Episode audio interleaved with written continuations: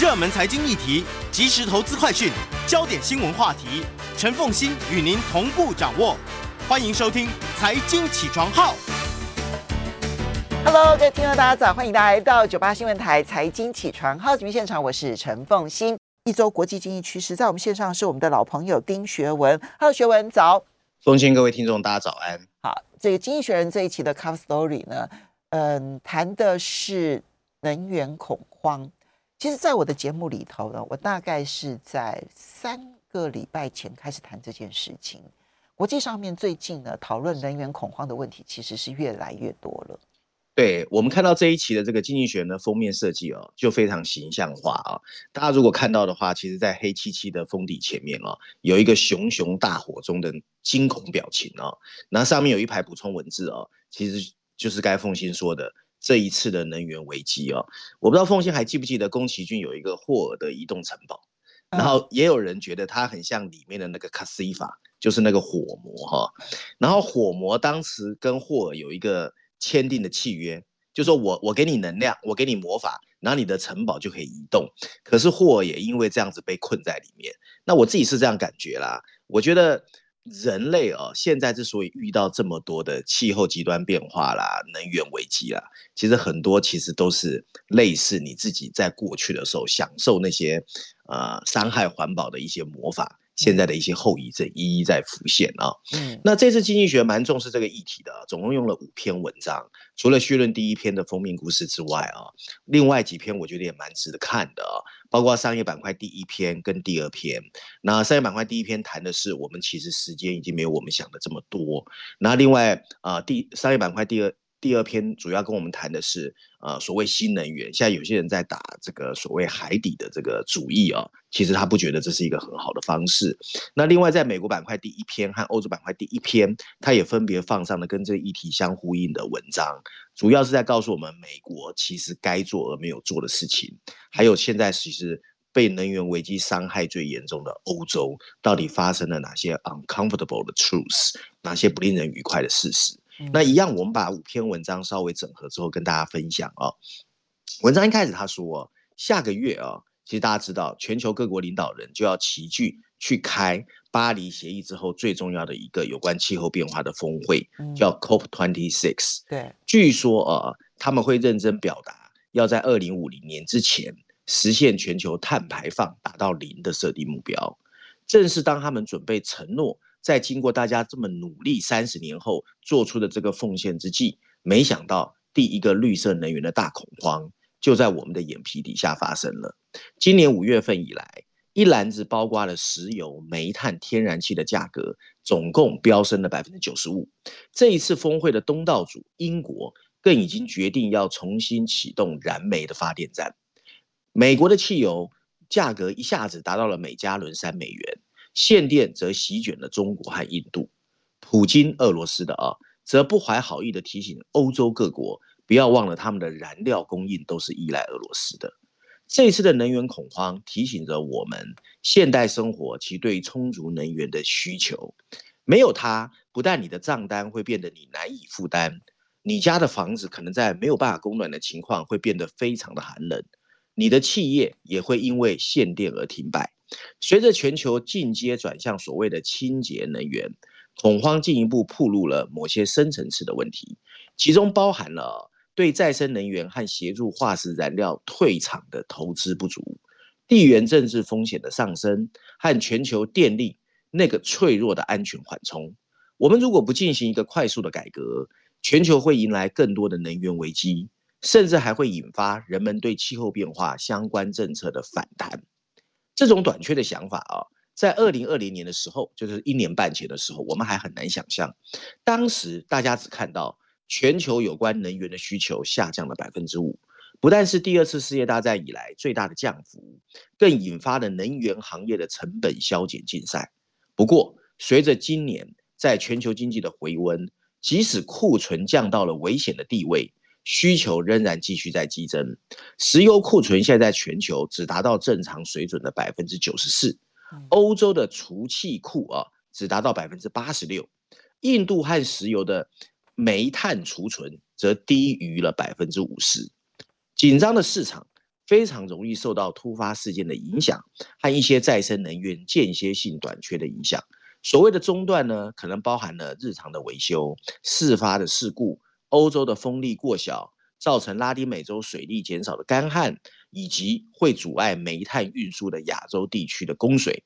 全球仍然有可能再次摆脱这一次能源衰退，例如故障可能会得到适当的解决，俄罗斯和 OPEC 可能又会开始提高石油和天然气的产量。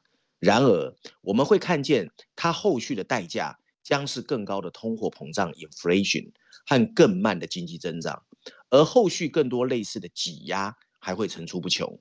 那是因为有三个问题，我们其实不应该忽视。第一个，目前能源的投资水准只实现了二零五零年零碳排放目标需要的一半，再生能源的支出还需要进一步的增加。肮脏的化石燃料供需的配置需要在不造成危险错配的情况下同步减少。目前全球的化石燃料满足了大约百分之八十三的主要能源需求，可是它需要尽速降为零。过渡期间可以从煤炭和石油转向天然气，因为它的碳排放量不到煤炭的一半。不过，相关法律的威胁、投资者的压力和对监管的恐惧，已经导致化石燃料的投资从六年前的二零一五年以来下降了四成以上。天然气也是另外一个压力点，许多国家，尤其亚洲国家。在他们决定放弃煤炭，但再生能源又还不成气候的二零二零年代，天然气顺理成章成一个过渡的燃料。除了运送管道的不足，大部分进口的液化天然气即将投产的项目仍然过少。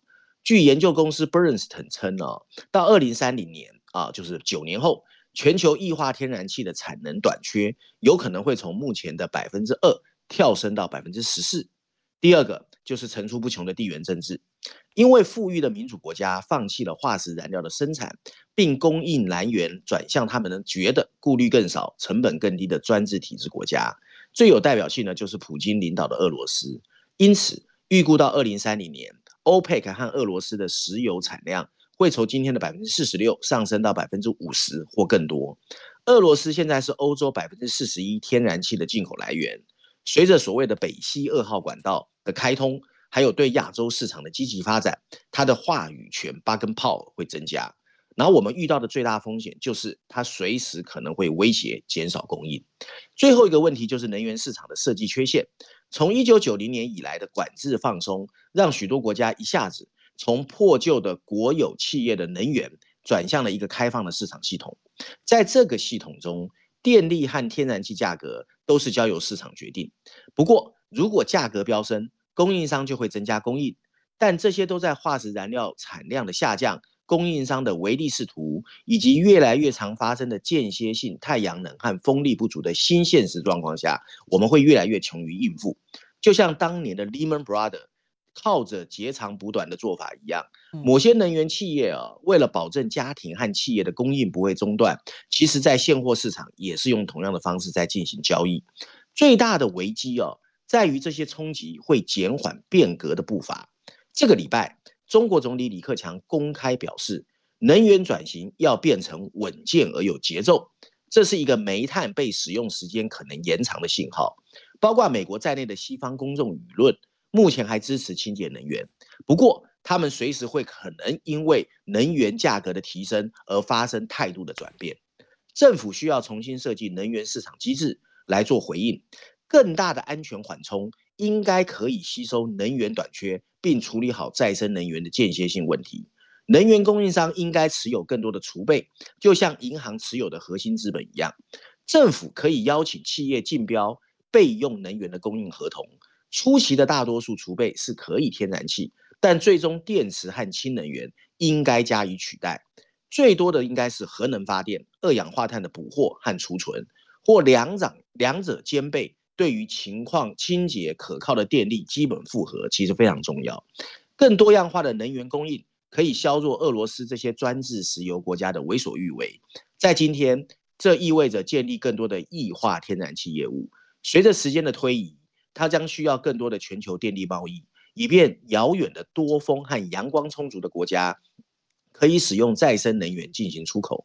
如今，富裕国家只有百分之四的电力进行跨境的交易，而全球天然气和石油这一部分是百分之二十四和百分之四十六。建造海底电网是解决方案的一部分，把清洁能源转化为氢气，并在船上运输也可能有帮助。所有这一切都将要求能源的资本支出增加两倍以上，并达到每年四兆到五兆美元的规模。然而，从投资者的角度来看，政策走向令人费解。许多国家都有零排放的承诺，但没有人告诉我们他们要怎么实现，甚至还没有让人知道他们的账单和税收。很多的人民的账单会增加，再生能源补贴的流动盛宴，以及监管和法律的障碍，使得投资化石燃料的风险太大。理想的答案是全球碳定价，它不但可以帮助降低碳排放，还可以帮助企业判断哪些项目可以赚钱，甚至增加税收来支持能源转型过程中的失败者。然而，文章最后一段啊，碳定价能涵盖所有。我我们要稍微休息一下。那所以刚刚那个最后一段是结论的部分呢，我们就保留到广告过后呢，我们来好好的来谈一下。我必须说，我要我的真的很想听听他的结论，因为从头到尾，我觉得他太凌空了，他没有脚踏实地的去看待说，现在一边要减碳，然后一边呢，呃，要满足电力的问题之所在。马上。欢迎大家回到九八新闻台财经起床号节目现场，我是陈凤欣，在我们线上是我们的老朋友丁学文，也非常欢迎 YouTube 的朋友们一起来收看直播。好，经济学人的 Cover Story，事实上学文呢，他把这个大议题在经济学人里头的五篇呢，做了一点的这个整理啊。那当然以这个封面的这个文章为主，那他一共有五篇文章。好，现在他要做一个结论了。我刚刚。因为怕这个时间不够哈，会被打断，所以呢，我先先请这个学文暂停一下。那我们现在把这个结论让他听，大家听一下。对，那文章最后一段他提到，虽然理想的答案看起来比较是碳定价哦，可是碳定价只能涵盖我们需要现在需要的碳排放的五分之一。对，这一次能源短缺传递给我们的信息 message 是啊，这一次 COP twenty six 的聚会。领导人不能再是喊口号跟只有承诺，他们应该清清楚楚的告诉我们，在过渡时期运作的方案是什么。如果他们仍然是在燃煤供应的灯泡下面开会，那我们未来要面对的能源危机还有一桩接着一桩。嗯，我我觉得他的最后结论我是同意的。然后他在文章当中呢所提的解决方案呢。我觉得他太凌空了，他没有真的到脚踏实地的去看每一个国家现在所遭遇的问题到底是什么。好，他说你必须要提出解决的路径，因为你现在路径其实就是被挤压的。那个路径是呢，我一边为了要追求绿色时代，所以我有很多的开发都不能开发。你说天然气是重要的过渡能源，但是有多少国家在天然气开发的过程当中都遭遇阻碍，因为不准你开发啊。嗯。这是一个事实嘛？没错的哈。那他说核能的这个发展很重要，但现在德国还是宣布说他要零核啊、非核啊。那很多国家到目前为止发展核能还是遭遇到环保人士的强烈的反对啊，因为你没有一个稳定的基础的能源，所以你现在相对清洁的或者是零碳的核能。或者是相对清洁的天然气，它都会遭遇阻碍的情况之下，一旦发生能源短缺，大家只能够被迫赶快去使用最快速的煤，结果是最脏的。这就是我们现在面临的现况啊。嗯，最令人担心就是这一块。对，所以，所以，呃，我觉得经济学人他把自己的框架框得很严，所以他没办法跳出那个框架看一看世界，看一看世界现在。对的。所处的危机有多严重？嗯，我我其实很担心，今年冬天那个供暖贫穷的问题会非常严重。对啊，而且啊，还有一件事啊，其实冬天也是那个疫情传染的高潮。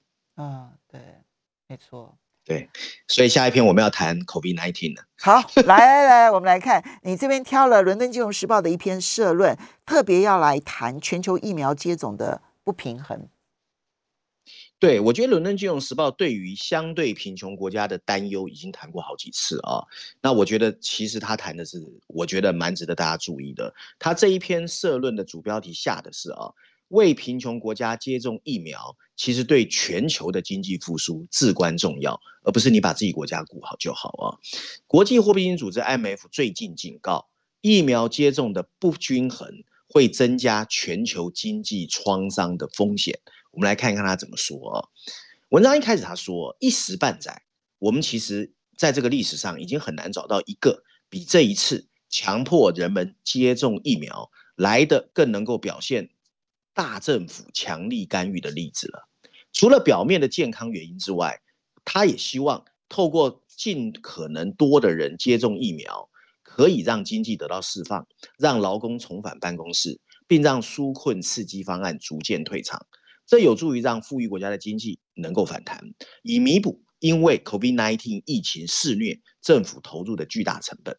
不过，正如国际货币基金组织 m f 发布的最近发布的世界经济展望 Outlook，它里面有特别指出，这个 Outlook 跟货币基金组织世界银行最近在华盛顿举行的年度会议时同步的发布，而报告内容告诉我们，疫苗接种工工作的这个不平衡程度其实是令人震惊的，就是每个国家的情况很不一样。这很可能会阻碍全球经济的复苏。比较贫穷的国家哦，将进一步落后于同样能够很好的利用财政和货币次措施来支持经济复苏的相对富裕国家。现在，富裕国家必须兑现当时 COVAX 答应捐赠疫苗的承诺。这个计划旨在确保全球能够公平的获得疫苗。他们还应该要求医药公司确保相对贫穷的国家。可以获顺利获得这个可以拯救生命的疫苗。国际货币基金组织 IMF 特别警告，全球复苏背后的动力啊，其实已经衰退。他明确的说，当前的供应链中断凸显了各国中央银行需要非常非常警惕不断上升的 inflation 通货膨胀预期的失控。他还认为，根本问题是疫情对全球社会的持续控制。这不仅阻碍了旅游观光这些国际服务贸易，还有人跟人接触的密集型活动的恢复，还因为新冠病毒的爆发导致的工厂关闭，进一步加剧了供应链的断裂问题。因此，为了发展中国家提供疫苗接种的全球合作，不仅是一种人道主义，也符合富国本身的利益。对。然而，G7 国家在今年六月曾经向 COVAX 承诺。八点五亿的疫苗，八点五亿剂啊，到目前为止只有五分之一顺利在九月份交付。今年早些时候，当富裕国家自己在向彼此出口疫苗的问题上严重分歧时，各国政府不愿意赠送稀缺的疫苗是可以理解的。但鉴于到现在为止疫苗接种越来越顺利，现在富裕国家的疫苗犹豫已经不是供应问题的阻碍。借着经济的正在重新开放，医疗设备的出口管制也应该要放宽。接种疫苗的速度是影响国际货币基金组织对疫情中期疤痕估计的最大影响之一。总体而言，到二零二四年，富裕经济体预计会比疫情爆发前扩大百分之零点九，但除了中国以外的较贫穷国家仍然会再一次缩小到百分之五点五。这会抵消过去十年的大部分的脱贫工作，得益于非凡的刺激措施。随着 COVID-19 加快更新基础设施以及绿色转型的努力，美国预计会产生一个所谓的负面疤痕。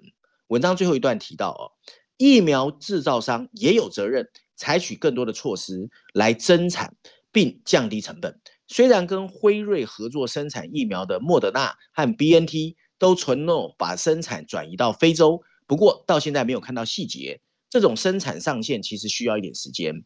正如国际货币基金组织 IMF 所指出的那样，疫情持续的时间越长，国家将越来越没有能力继续纾困，去抵消持续的经济损失。富裕国家在疫苗接种竞赛中虽然取得领先，不过现在为了大家的利益，他们必须加倍努力，帮助其他人也赶得上。所以，《伦敦金融时报》现在已经不是道德呼吁了，他现在是用利益来恐吓了。对，希望这个还他还用了一个名词嘛，叫“负面伤疤”，就是说你看起来你好了，可是其实你因为其他人不好，你的伤疤可能会被扯的。没错，没错，没错。其实问题是很严重，可是，可是你你光是去检视 G7 啊。八点五亿剂，到现在为止只供应了一点七亿剂，其实还有六亿剂耶，还有六亿多剂耶，差好多，差好远哦。嗯，你现在已经是十月中旬了嘛，十月下旬了嘛，所以未来短短的两个多月的时间，你不太可能期待他那六亿多剂真的能够达成。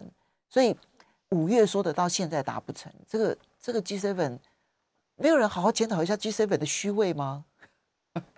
真的蛮虚伪的耶。真的，这个世界啊，我觉得很多东西都是喊给大家听，反正能不能 deliver，好像越来越没有人有有办法或者有措施去 punish，嗯，很糟糕，缺乏 check 机制了哈。好，回到接下来你要挑的这一篇文章啊，去谈这个，就是《经济学人》的，要谈全球工资的增长，其实背后隐含的，其实担心的也是通膨问题。对，这是这一本杂志里面比较偏向财经方面的议题哦。那经济学人也是用了三篇文章，除了序论第二篇第十页，财经板块的第一篇跟第二篇都是谈这个议题啊。那我们一样把它整合之后跟大家来谈啊。文章一开始他说，曾经富裕世界早就习惯了所谓的低工资和低物价，在全球金融危机的最近十年。通货膨胀其实很难超越央行的设定目标，这个我们其实记忆犹新哦。而且薪资呢始终无法很快的增长。在英国、意大利和日本，以时薪作为基础的消费能力，在疫情爆发前的数据几乎跟两千年时代，就是二十一年前的中期差不多。从二零一五年到二零一九年，当平均的通货膨胀保持在百分之二以下之际。美国的工资平均增长率达到百分之二点九，这在当时的全球已经是非常罕见的一个繁荣景象。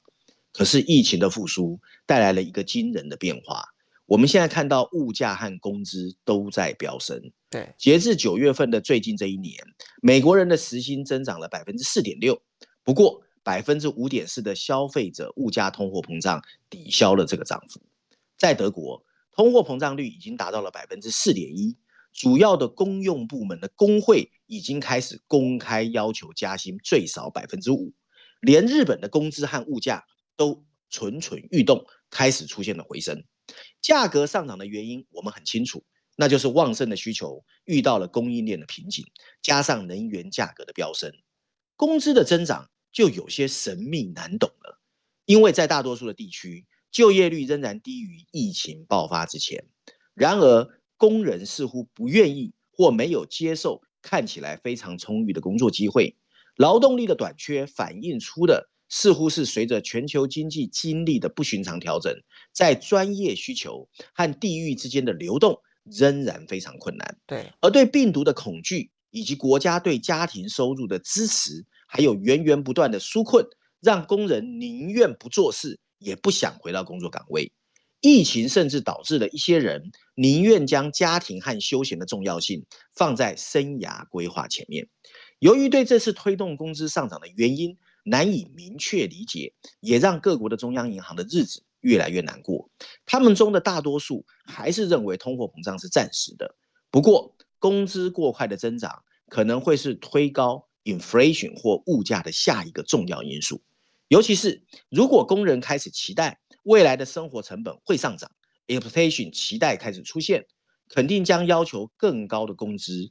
这种安全感的追求会加速抵消中央银行推动的重要政策。为了避免持续的通货膨胀发生，我们必须让三件事情同时发生。第一，企业应该从利润中去吸收更高的工资，而不是有任何企图心去提高商品的价格。生产率提高可以使实际工资更高的增长得以持续，或者让那些闲赋在家的劳工要赶快回到劳动力市场，才有办法抑制工资的增长。我们稍微休，我们稍微休息一下。企业的部分希望这个价格不要转嫁。能不能做得到？这是第一个部分。还有两件事情，如何才能够做得到？马上回来节目现场。欢迎大家回到九八新闻台财经起床号节目现场，我是陈凤欣，在我们线上是我们的老朋友丁学文，也非常欢迎 YouTube 的朋友们一起来收看直播。好，那么学文刚刚提到，就是经济学人这一篇去谈工资跟物价之间会不会出现螺旋上升这件事情，它是很危险的，因为呢，一旦呢这个预期形成了之后，人们就会要求更高的工资才能够去应对更高的物价，但是当企业负担了更高的工资成本之后，它就会转嫁到它的这个商品里头，使得物价变得更高，然后这边就会要求更高的工资。所以这个螺旋上升一旦出现开端，它那个螺旋上升之后的风暴就很让人担心了。好，所以经济学人提了三点啊。那第一点提到的是，企业你先不要急着转嫁嘛，哈，这是道德呼吁。我觉得各个企业没有人会相信的。好，来接着第二点，嗯。哦，没有，他其实把那三点刚才呼吁完之后，最后剩下三段哦，分别跟我们讲这三点要怎么去执行。OK，好。那首先在第一点哦，他提到哦，在我们的想象中哦，工人在经济蛋糕中的份额可以牺牲企业的利润作为代价的增长空间，好像理所当然。不过，经济学人发现哦，在最近几年的研究表明，最近几十年，大多数富裕国家的劳动力。在企业创造的价值中所占的比例，实际上只有保持不变。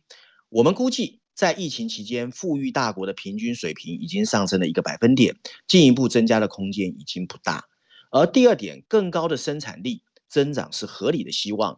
从疫情开始以来，美国的人均所得有所增加。疫情带来的数位化应该会提高我们的生活水准，特别是如果它减少了住在昂贵城市的附近以获得更好工作的需要。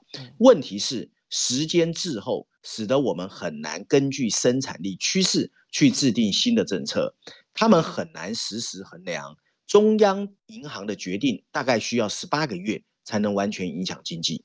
这意味着政策制定者应该关注劳动力的供应。到目前为止，它的复苏令人失望，而更令人惊讶的是，几乎没有迹象表明紧急救援计划的结束纾困之机。例如，美国延长的失业保险和英国的休假计划终止，会增加找工作的人数啊，就是大家还是不出门。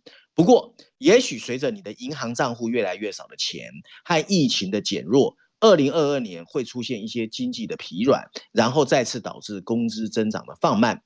货币政策制定者。绝对要比平常更注意关注就业的问题。嗯，好，但是能够发挥多少影响力，我们且观察。当然，我觉得《经济学人》的这一篇，它非常的把焦点，其实重点其实放在美国，因为你刚刚提到它那些场景，其实都是在美国发生的，在其他国家地区其实几乎没有发生啊。就欧洲其实也没有这样的状况，亚洲更是没有，所以它是一个。所以，我们讲全世界通货膨胀，它有共同的能源危机所造成的是共同的，但是个别国家里头其实有个别国家的问题。所以，美国最严重的其实还有一个工资短缺这件事，呃，工工呃这个缺工这个件事情所导致的工资上涨这件事情。所以，美国这边有它很特有的推动物价上涨的重要原因。这所以，美国的通膨是比全世界都要来的严重的哈。那最后，我们来看一下中国大陆。那跟呃这一期《经济学人》跟中国有关的内容有三篇，你特别挑选的是中国企业现在要在海外借钱变困难了。对，这一次总共中国相关的有三篇文章哦，中国板块有两篇，一篇当就是跟能源危机还是有关，在中国板块第一篇，还有一篇又是比较现在习近平的这个管理跟毛泽东时代有什么不一样，比较偏政治。我们挑的是财经板块第五篇第六十四页啊，谈的是呢，其实中国企业在 offshore 所谓的离岸市场的债券市场正在遭遇严重的现金紧缩啊。然后补充标题写的是，乐色债券的利差达到有史以来的最高水准啊。那文章一开始他说，全球投资人对习近平最近的降低所谓的中国债务的杠杆，还有控制房地产的价格。以及设法消除贫富不均的动作，感受都很深，并且知道这会造成中国企业的估值腰斩。就连债券投资人而言，他们必须重新思考有关后续的资本运作。这个中国领导人的政策，随时可能导致全球市场上的许多企业，尤其是房地产开发商的一个极端危险的信贷紧缩。尽管机构通过紧缩房地产开发商。可以承受的杠杆成功动摇了中国房地产市场的基础，嗯，这也已经将中国拥有一千多个项目和三千亿美元负债的房屋建筑商恒大推向了崩溃的边缘。过去一个月，他已经违约了五次离岸美元债券的付款，有几个过去的竞争对手啊，房地产的也纷纷步其后尘，包括花样年华在十月四号违约了本来应该付款的离岸债券，另外一家新力控股十月十一号更表示，可能很快就会发生债务的违约。现代置地和新源地产甚至希望能够延迟支付他们的离岸债券。这波困境导致了离岸的垃圾等级债券市场的紧缩，利差 spread 已经达到了十七个 percent 的一个最近的新高啊，这是有记录以来的最大差距。一家研究公司叫 Credit Side 啊的分析师表示，市场在很大程度上已经对那些希望在十月份为他的债务再次融资的房地产开发商关上了大门。一家跨国的金融机构的投资经理就表示。即使是非房地产产业的企业，也开始在被重新定价，并指出这就是蔓延这一个名词的最适合定义。这些问题啊，比一连串的违约还要严重。其中一种担忧就是，中国当局正在逼得企业开始不顾债权人的利益，开始出售离岸资产。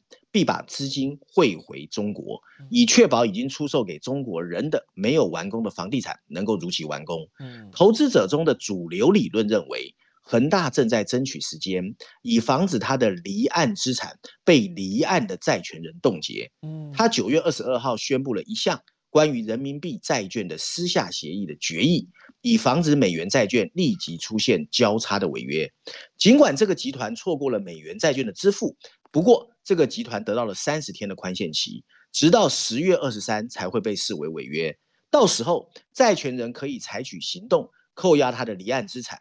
与此同时，他正在尽其所能的出售，包括他的物业服务部门和香港办办事处的大量股权。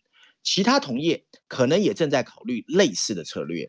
最近几周，花样年华和新力控股这些开发商都不愿意支付离岸债券的股息。香港的一个投资机构叫 Pine Bridge，他的啊，他分析师叫 Arthur Lu 啊，就表示有些情况让投资者都感到惊讶。这表明这些企业能够，但是他们却不愿意如期支付这些海外的啊这个负债。文章最后提到，如果中国的当局容忍甚至鼓励这些行为。那对于已经为中国企业发行了高达一兆美元的海外债券市场来说，它的影响可能是毁灭性的。如果债券的殖利率继续保持高位，后续还会出现更多的违约。在打垮了许多本来寻求购买海外资产的民营企业集团之后，而且也阻碍了中国企业在纽约的 IPO 之后，习近平现在正在离岸的债券市场深深的落下自己的烙印。你觉得呢？哎，因为这个部分，这个这个部分非常的金融，然后当然后面有有加上了这个阴谋论。那我觉得你现在非常接近这个市场，你理解那个市场里头现在遭遇到的，不管是恐慌或者是蔓延，究竟情况如何？你的看法？我觉得其实不管疫情什么时候结束哦，有两件事我一直觉得是确定的。第一个就是烂资金很多。越来越多。嗯，第二个就是这个市场的割裂或者是分流越来越严重啊。那钱这么多，全世界又全球化退位在割裂，所以各个国家的政府都会变得有一点说，我先顾好自己的盘子最重要，因为隔离封锁已经告诉这样。所以在资本市场里面就有很多像风兴该提的非常深的东西。以前我们说叫华尔街高层的黑暗式密谋啊。现在我觉得变得更大，因为政治力量也进来了，所以很难说。所以这件事情说实在我不敢回答，但是它里面其实是用逻辑在推演的啦。那是不是中国政府真的这样想？我不知道啊。但至少现在看起来，恒大这个事件呢，它所蔓延出来的情形，嗯，现它现在看起来它内部有一部分是稳住了哈，比如说交屋这件事情它是稳住了啊，甚至于它内部的债务的部分它还在复习。但是他不去付离岸的这个债务的息这件事情，它现在蔓延出来的是变成其他的相关企业，如果想要在离岸去取得资金，未来可能会变得更加困难，非常困难。嗯，好，所以呢，这呃，我们先不姑且不论这背后有没有一个大阴谋在。我是对对这这个这个阴谋是有点怀疑的这样子，但是呢，嗯，不管有没有这个大阴谋在，但它实质的效果就是如此。